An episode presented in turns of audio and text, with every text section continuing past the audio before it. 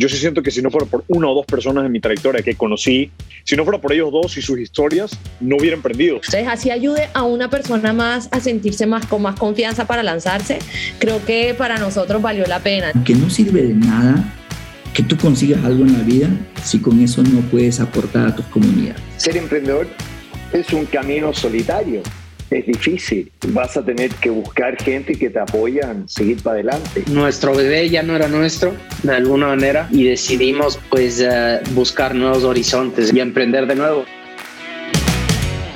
Bienvenidos a The Network, episodio 127 con Pablo Campana. Others People's Money. Pablo Campana, presidente y fundador de Campana Organizations y Millennium SA Campana Organizations es un family office que invierte en proyectos que generan un impacto socioeconómico y Millennium SA es una promotora muy reconocida que hoy está desarrollando el primer rascacielos de Guayaquil. Pablo fue tenista olímpico, participó de los Juegos de Atlanta del 96 y también participó del equipo de Copa Davis. Durante más de 15 años trabajó dentro del consorcio Novis de su suegra Isabel Novoa, hasta llegar a ser el CEO de Pronovis, la empresa promotora inmobiliaria del grupo. Como nos menciona nuestra conversación, su deseo era ser su propio jefe y en una organización tan grande eso no era viable. Fue así como decidió dar un paso al costado y creó Millennium SA, una empresa promotora inmobiliaria. En el 2017 y 2019 fue ministro de Comercio Exterior, Inversiones y Pesca del gobierno de Lenin Moreno. Hoy Millennium está desarrollando más de cinco proyectos emblemáticos en el país, Campana Organizations ya cuenta con empresas de broker, factoring, entre otras. Puede que parezca que todo fue fácil, pero te sorprenderás oír su historia. No te lo pierdas. Pablo Campana. Agradecemos a nuestros sponsors, Farmacéutica La Santé, Tu Genérico Tu Vida. También agradecemos a Pardux. Simplifica tu operación de e-commerce en www.pardux.com ¿Quieres vender en línea en tiempo récord y ahorrar dinero en el proceso? Pardux es lo que estabas buscando. La plataforma todo en uno de comercio electrónico que te ayuda a cumplir esa meta y además no cobra comisiones por venta. Agradecemos también a Facturero Móvil. ¿Sabías que desde noviembre todos los contribuyentes deberán emitir facturas electrónicas? Facturero Móvil es tu aliado para este cambio y con Facturero podrás crear documentos electrónicos autorizados por el SRI sin contrato y desde 10 dólares. Facturero Móvil, tu herramienta financiera. Quisiera preguntarte cómo se siente ser el promotor del primer rascacielos de Guayaquil. Que, ¿Cómo así decides tomar ese riesgo? Bueno, una excelente pregunta. Primero, yo creo que lo importante es identificar eh, el sector, la empresa, el negocio, que sientas pasión, que realmente te, te, te mueva la aguja, te, te, identifiques con lo que haces. A mí el sector inmobiliario me apasiona, no solamente porque estás constantemente desarrollando proyectos distintos, eh, modernos, vanguardistas, en ubicaciones privilegiadas, sino también porque eres parte del embellecimiento de las ciudades. Además, que el sector de la construcción encadena, genera empleo, brinda oportunidades. Es uno de los sectores de la economía que más empleo genera, así como el de la agricultura. La construcción son los dos que más empleo generan. Y con respecto a tu pregunta, eh, siempre tratamos de ponernos la vara alta, de hacer proyectos distintos, proyectos que se distingan por, de alguna manera. Ejemplo máximos, el primer rascacielos del país, con oficinas y departamentos con una vista sin igual, en Puerto Santana, que es un lugar estratégico en la ciudad de Guayaquil, en donde es el centro, digamos, el centro eh, residencial, financiero, empresarial, recuperado de Guayaquil y que está precioso ir a caminar ahí, es fantástico. Hace poco hubo la final de la Copa Libertadores de América, fui a pasear con mi familia, a ver el ambiente, con los turistas que llegaron de Brasil, y, la verdad que por Santana nos daba mucho gusto ver, recorrer y sentirnos orgullosos los que vivimos en Guayaquil de lo que tenemos, la ciudad que tenemos y el país que tenemos. Y eso máximos. Pero ya hablaremos de otros proyectos también que son distintos, que se diferencian y que todos tienen pasión, algo de pasión que le hemos, metido, eh, hemos puesto, le hemos metido en, en trabajo en equipo y que los estamos sacando adelante. Qué bacán, qué bacán. No, yo, yo veo esos mega proyectos y, y, la verdad es que hay muchísimo de qué hablar ahí. Eh, Pablo, empecemos un poco de, de, de, tu, de tu vida, digamos, de tu otra vida, tenista profesional, atleta olímpico. ¿Qué te llevas del mindset de un atleta que lo estás, que lo estás practicando día a día como ejecutivo?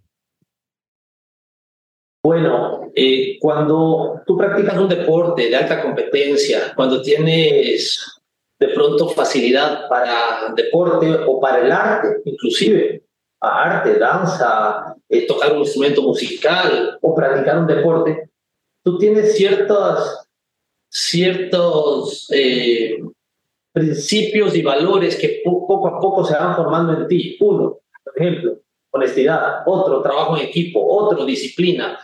Otro, perseverancia. Otro, eh, ser peleador, luchador, en el sentido de que trata siempre de superarte a ti mismo. Porque hasta cierta época de la vida yo pude competir contra terceros en el tenis o en corriendo maratones o haciendo un Ironman, pero luego en la vida tienes que competir contra ti mismo, tratar de ser tu mejor versión, buscar tu mejor versión y siempre superarte a ti en lo que has hecho en el pasado y lo que quieres hacer en el futuro. Por eso, yo te digo, el deporte me formó el carácter, me dio disciplina, perseverancia y aprendí a que nada es imposible. El que diga que es imposible, el que diga que no tiene tiempo, se está limitando mentalmente a objetivos que se pueden realizar. Todo es posible en la vida. Todo es posible en la vida. Lo único que no se puede es esquivar la muerte. Es lo único, porque algún día nos llegará a todos. Pero el resto, todo es posible. Es cuestión de proponerse y es cuestión de buscar la forma como sacar adelante sus objetivos. Porque ahí me van a decir muchos, ah, es que para Pablo Campana es fácil porque tiene el suegro o la suegra que tiene. Porque ese comentario se da mucho y no es así. Y no es así. Yo me independicé de trabajar para la familia política hace 10 años. En el año 2012 decidí volar, volar solo. Me pegué los paredazos de todos los emprendedores que nos pegamos. Salí a buscar socios, capital, Guayaquil, Quito, Miami, Nueva York, Londres. En los cinco me pegué paredazos. No conseguí el capital que buscaba para emprender, pero no paré, seguí buscando. Bélgica, Holanda, Alemania, y poco a poco encontré mi camino porque me di cuenta que en la vida todos nos planteamos sueños cada vez más grandes, más altos, más difíciles, que si nos damos cuenta no podemos lograrlo solo, tenemos que salir a buscar socios estratégicos, aliados estratégicos. Y si vemos en menor envergadura, tienes que ir a asociatividad, a cooperativismo. Como casos, eh, se me viene a la mente ahorita el Salinerito, en la provincia de Bolívar un grupo de emprendedores muy pequeños lograron hacer una cooperativa y conseguir el resultado que buscaban. Y es menor envergadura. Si te vas a proyectos inmobiliarios, salir a buscar socios estratégicos, inversionistas, porque el capital que todos tenemos nunca va a alcanzar para lo que queremos desarrollar. Es cuestión de plantearse un proyecto que sea bancarizable, que sea bien estudiado, bien analizado, bien armado y salir a buscar aliados estratégicos.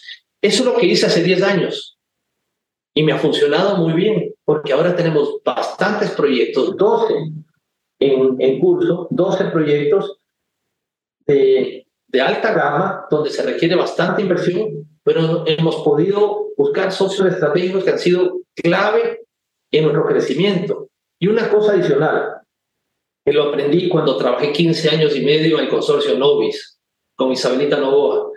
Yo aprendí que todos tenemos que trabajar en crear una marca, en brindar confianza, credibilidad, en tener una imagen intachable. Y esa imagen intachable en una mala jugada nos destruye todo. Por eso es importante cuidar cada paso que damos en el mundo profesional y personal. Ojo con esto, profesional y personal. Seguramente nos estén escuchando mucha gente joven el día de hoy y mi, mi recomendación, mi sugerencia siempre es esa vida personal, familiar, profesional que sea intachable. Porque nosotros tenemos que construir una imagen y brindar confianza y credibilidad. Los clientes te compran porque confían en ti. Pero si haces una jugada equivocada, esa confianza se viene abajo. Ahí, ahí salen muchas preguntas y, y, claro, como tú dices, los proyectos inmobiliarios son muy intensivos en cuanto a capital. Nosotros en el podcast hablamos mucho de, de levantamiento de capital para startups y compañías de tecnología. ¿Cómo enfrentas tú el levantamiento de capital para tus proyectos, que en sí es un trabajo a tiempo completo, y administrar tantos otros, tantas otras aristas de tu negocio? Bueno, es una muy buena pregunta y creo que es lo más complicado a la hora de emprender, buscar capital. Ahora que ya tenemos algunos años en el mercado y nombre y, y, hay más confianza, es más fácil buscar capital. Al principio fue complicado. ¿Qué es lo que hay que hacer? Primero trazarnos un objetivo, un proyecto bancarizable, con una factibilidad financiera, con flujos proyectados, algo bien analizado para que se pueda presentar, ya sea bancos, ya sea a fondos financieros, ya sea familiares, amigos, socios estratégicos del Ecuador o del exterior. Y para ello se necesita brindar confianza. Lo que te dije hace un momento, yo pienso que ahora Millennium y Campana Organization está muy bien posicionado, es reconocido. Gracias a Dios no tenemos ningún juicio, ni como persona natural ni como persona jurídico, jurídica. Eso habla mucho también de, de la persona y de la compañía. Y, y constantemente estamos buscando eh, nuevos proyectos y ver de qué manera podemos apalancarlo financieramente. Fíjate, en un proyecto inmobiliario definitivamente necesitas recursos frescos para invertir, necesitas preoperativos, necesitas terreno, pero nadie tiene la disponibilidad, inclusive nosotros, para estar comprando terrenos a cada rato. Entonces tenemos que salir a buscar socios en el exterior o en el Ecuador. En mi caso me he dedicado en el exterior, Bélgica, Holanda y Alemania, en el cual presento proyectos y comparten esa inversión inicial en un determinado terreno. Después nuestro negocio es salir a preventas. La preventa se logra cuando hay confianza. Otra vez, esa palabra van a escuchar mucho en, esta, en este diálogo que tenemos. La preventa se logra ejecutar cuando la gente confía en ti y está poniendo cuotas mensuales en, un, en una estructura legal llamada fideicomiso o compañía. Yo me he ido por la vía de los fideicomisos porque brindan más confianza a los clientes, al dueño del terreno, al inversionista, a los promitentes compradores, a los proveedores. Brindan mucha confianza. Y de ahí necesitas un crédito bancario también, un crédito constructor, para sellar la operación con créditos hipotecarios que lleva cada uno de los promitentes compradores. En fin, es una fórmula. El dinero no sale de una sola cuenta, sino hay que utilizar las distintas alternativas y posibilidades que hay. Y una vez eh, leí un libro, y esto quisiera compartirlo con todos también, un libro que escribió Robert Kiyosaki y Donald Trump antes de ser presidente de los Estados Unidos. Y decía que la diferencia del gran emprendedor, del pequeñito o el que no llegó a emprender, es que el gran emprendedor sabe jugar con el OPM y el OPT. ¿Qué significa esto? OPM, Other People's Money, el dinero de otra gente, llámese banco, socio, eh, mercado valores, aliados estratégicos, lo que sea. Y el OPT, Other People's Talent, aquel que se da saberlo todo, aquel que se da, que la tiene claro todo y que domina todo, se va a pegar un, un, un paredazo. Tienes que formar un buen equipo un buen equipo de, de, que te apoye en la empresa y también desde afuera de la empresa, proveedores, aliados estratégicos. En el caso de la construcción, constructor, fiscalizador, ingeniería, proveedores, calculistas, ingenieros, arquitectos, en fin, hay que armar un equipo interno y externo totalmente de acuerdo, yo comparto lo mismo que tú dices al, nivel de confianza y, si, lo, si lo comparamos con un poco las industrias en las que nosotros hemos estado entrevistando mucha gente aquí, eh, hace total sentido, ¿no? Al momento de una startup hace lo mismo que tú, salir a levantar capital y es la confianza de los inversionistas en el emprendedor, en el producto, en la visión, que va a permitir que poco a poco sea mucho más fácil seguir levantando capital. Eh, vámonos un poco a los inicios también, pasamos un, poco el, tema del deporte, que era un tema importante que queríamos tocar eh, debido a, ti y obviamente toda tu familia es súper deportista, pero hablemos de eh, ese salto. ¿Por qué decides emprender? Estabas relativamente cómodo eh, en una empresa familiar de, tu suegra en ese momento, Isabela Nova, que la tuvimos aquí en el podcast también. ¿Por qué decidir emprender? ¿Por qué decidir dar ese salto? Bueno, eh, tuve la suerte de trabajar en un gran consorcio como es Novis durante 15 años y medio. Pasé por las empresas del Ingenio Valdés, Coca-Cola en esa época que era de, Novis. Eh, luego trabajé en el holding como gerente de compras corporativo. Luego estuve en Pronovis como gerente general de la visión inmobiliaria. Y en el año 2012 eh, me vi en la obligación de emprender en la obligación. ¿Por qué? Porque si bien es cierto, trabajaba para una empresa familiar, para un grupo familiar, pero un grupo familiar grande generalmente tiene un plan de buen gobierno corporativo y un plan de sucesión familiar. Y es entendible que en muchas empresas y grupos los gobiernos y los políticos no, están dentro de la visión del accionista. Yo llegué a gerente general de Pronovis y no tenía para dónde crecer más. Y mi aspiración, por mi carácter, por mi formación, es ser luchador, es ser trabajador, es trazarme metas, objetivos más complicados, asumir retos. Y fue ahí cuando en algún momento decidí emprender y separarme de Novis. Fue dura la decisión, tengo que reconocer, fue un momento de quiebre, inclusive en la relación familiar hubo un momento de quiebre, hubo crisis. Hay que, hay que decir las verdades como son. En ese momento tuvimos diferencias con mi suegra, quien la aprecio y la quiero muchísimo. Es una excelente persona, empresaria, suegra de primera. Pero tuvimos diferencias que las pueden haber en todas las familias.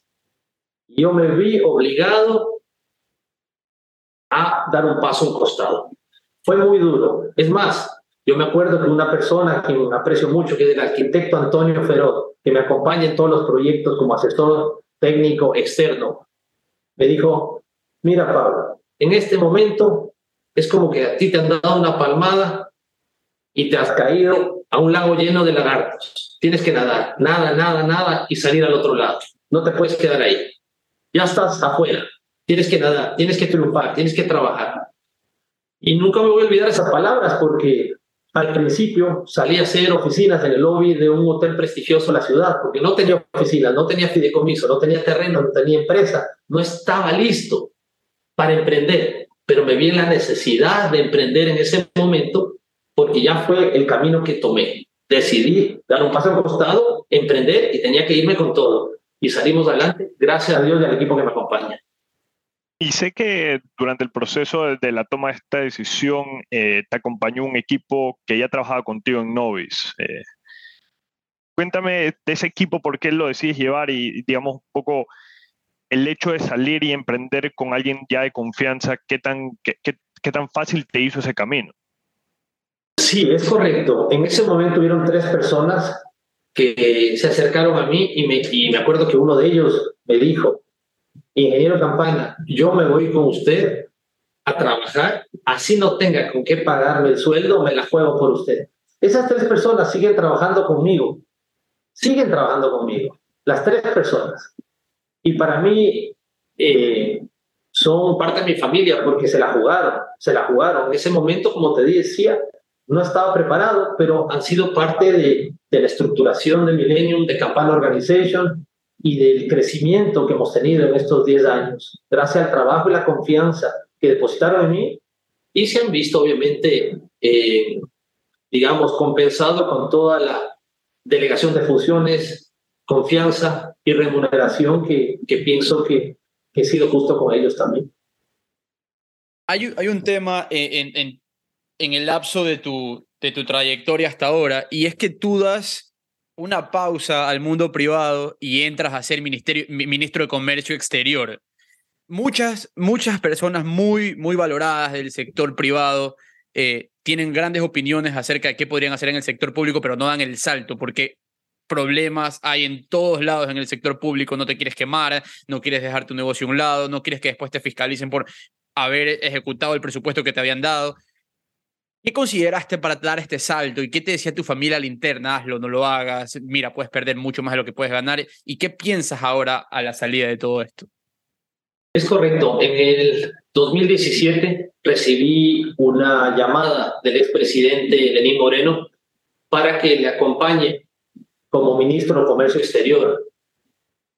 Cuando, obviamente, un presidente de la República, cuando está electo y te llama para formar parte de, de un gabinete presidencial, tú no puedes decir que no, como patriota, como profesional.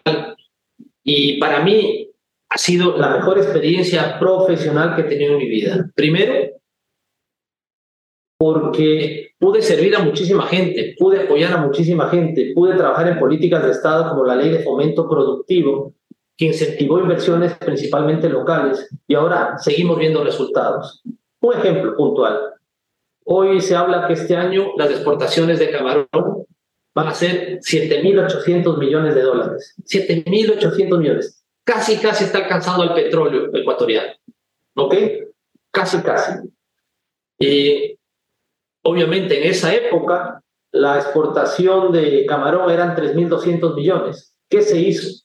Se creó una ley de fomento productivo para nuevas inversiones con incentivos tributarios y seguridad jurídica. Mucha gente invirtió y la cosecha se sigue viendo ahora. Entonces, se hizo un buen trabajo, un trabajo honesto, y para mí fue un honor servir al país. Lo había representado al país en el deporte, en el tenis, en Copa Davis y en las Olimpiadas, las Olimpiadas de Atlanta 96. Pero ahora, estar en un ministerio con lo delicado que es estar en el sector público, para mí fue una experiencia inolvidable y un honor. Em, fui por dos años. Fue la visa que me dio mi esposa y mis hijos para ir al sector público, porque no estuvieron de acuerdo. Ellos me acuerdo cuando yo les dije voy a ir de ministro de Comercio Exterior, me acuerdo que lloraron y me hicieron bullying durante, no bullying, la ley de hielo me hicieron durante un fin de semana en mi casa porque no estaban de acuerdo, porque el sector público es complicado. Yo les ofrecí que en 24 meses me retiraba y fui y a los 24 meses puse mi renuncia, le agradecí al presidente de aquel entonces y volví al sector privado. ¿Qué es lo interesante de esto? Y para todos los jóvenes les digo, primero, nunca huyan del sector público, vayan, trabajen y salgan por la puerta grande. No tengo un problema con Contraloría, no tengo un problema con Fiscalía, no tengo enemigos políticos. Al contrario, en esos dos años que estuve, esos 24 meses, me delegaron comercio exterior, producción, que es industrias, inversiones, pesca y las oficinas de Proecuador en el mundo me dieron más frentes en, en, en, esos 24 meses y logramos eficiencias, economías de escala, resultados, achicar el tamaño de este mega ministerio que se creó, que se llamaba, se llamaba Ministerio de Producción, Comercio Exterior, Inversiones y Pescas, y Pesca, perdón. Y, y fue una linda experiencia, una linda experiencia. Por eso le digo a todo el mundo, no le tengan miedo al sector público, al contrario, ojalá el sector público cada vez esté más gente del sector privado que vaya con experiencia, que trabaje con principios y valores que lleva desde el sector privado a aplicar en el sector público y que lo, logra resultados y eficiencias. De pronto se pudo haber hecho mucho más. Para eso necesitas más tiempo y necesitas un equipo que te acompañe con la misma visión y el mismo ritmo con que tú vas a trabajar en el sector público, porque los ritmos son distintos y eso hay que tenerlo muy claro. Pero fue una linda experiencia. Y en ese tema yo estaba leyendo que participaste de, muchas eh, rondas de, mesas de inversión, conversatorios eh, con empresas extranjeras en busca de, de, traer inversión extranjera al Ecuador.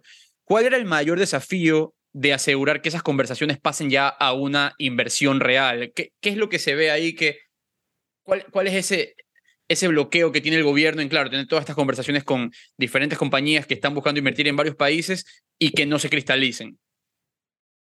Yo pienso que el, el mayor, el mayor eh, desafío que tienes ahí es que todos vayan al mismo ritmo para lograr grandes resultados. Cada ministerio tiene una cabeza distinta, son ministros que manejan cada área, pero no todos van al mismo ritmo. Para eso se necesita un liderazgo muy marcado del presidente de la República para hacer que las cosas sucedan. para trabajar con sentido de urgencia, para lograr objetivos y se necesita mucho carácter, porque si no, los bandos medios y los ministros que no van al mismo ritmo por distintas razones eh, te, retrasan el logro de, los logros y resultados que estás buscando como, como gobernante en un país. Yo creo que ese es el mayor reto que tiene un gobernante y un ministro. No todos van al mismo tiempo no todos se la quieren jugar por un país y eso es, y eso es, es, es complicado. Y hacemos una pausa a esta conversación para escuchar de La Santé, tu genérico, tu vida. De vitamina C, yo sí sé, yo sí sé, pido la Santé.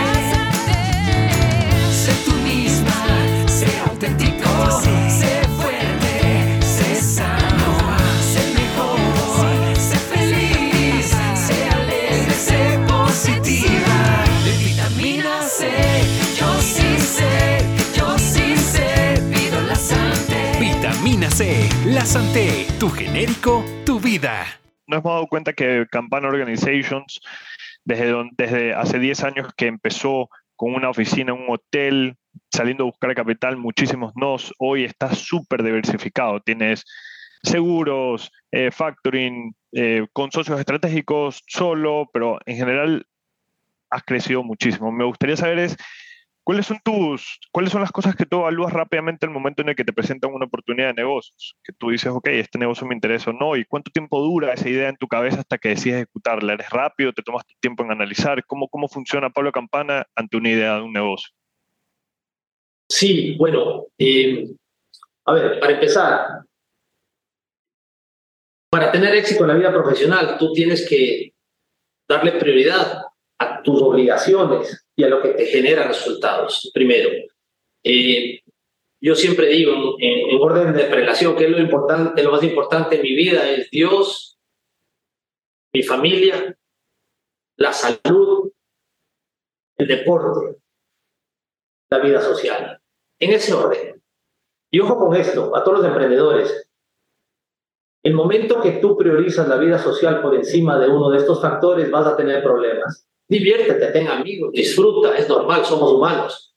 Pero la vida social te puede distraer muchísimo. Y en mi caso, yo trabajo en oficina o en casa hasta los fines de semana, de lunes a domingo, hago reuniones, hago videoconferencias, estoy pensando qué más hacer, hago mi deporte todos los días porque me gusta, eh, es una manera de liberar estrés, mantenerse bien de salud físicamente, eh, pero siempre estoy pensando en qué más hacer, siempre estoy pensando en a quién voy a llamar, qué oportunidades quiero lograr, qué compañía quiero formar, qué proyecto quiero desarrollar, dónde no estoy y debería estar.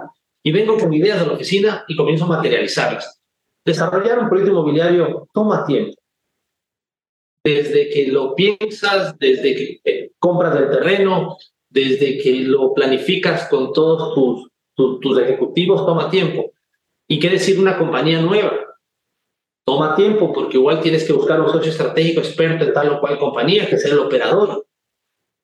La clave aquí es buscar gente que sea experta en cada área. Acordémonos del OPT, Other People's Talent. Entonces, si vas a crear una compañía, tienes que tener a la gente indicada en esa compañía. Y toma tiempo, sí, toma tiempo. En proyectos inmobiliarios, eh, yo te pongo un ejemplo.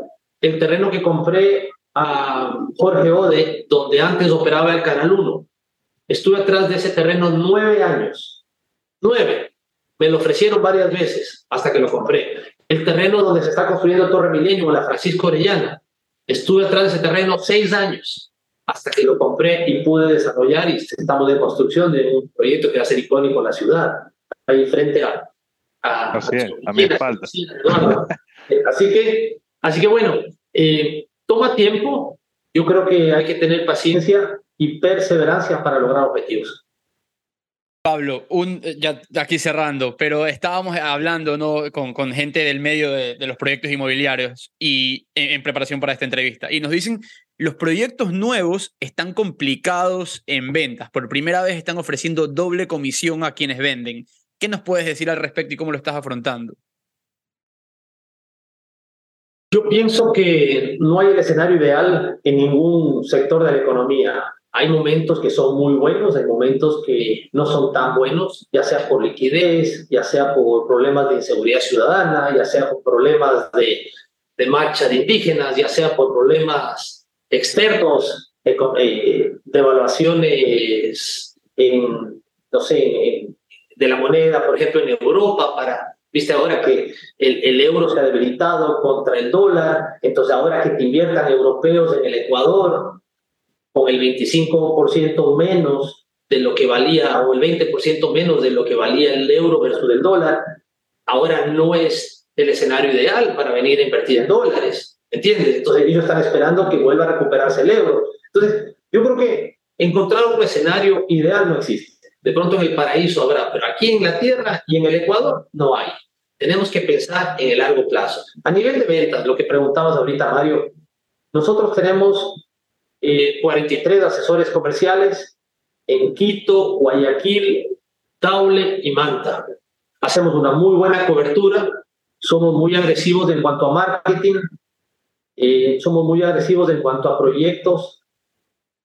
Espectacularmente bien ubicados, siempre buscamos las mejores ubicaciones donde vamos, si es necesario repagamos el terreno, pero entramos en la mejor ubicación y tratamos de diseñar proyectos que sean funcionales, que sean icónicos, que brinden seguridad, plusvalía futura y así los logros que hemos conseguido. Pero todo es un proceso en la vida, todo es un proceso y el que se salta la fila no logra nada.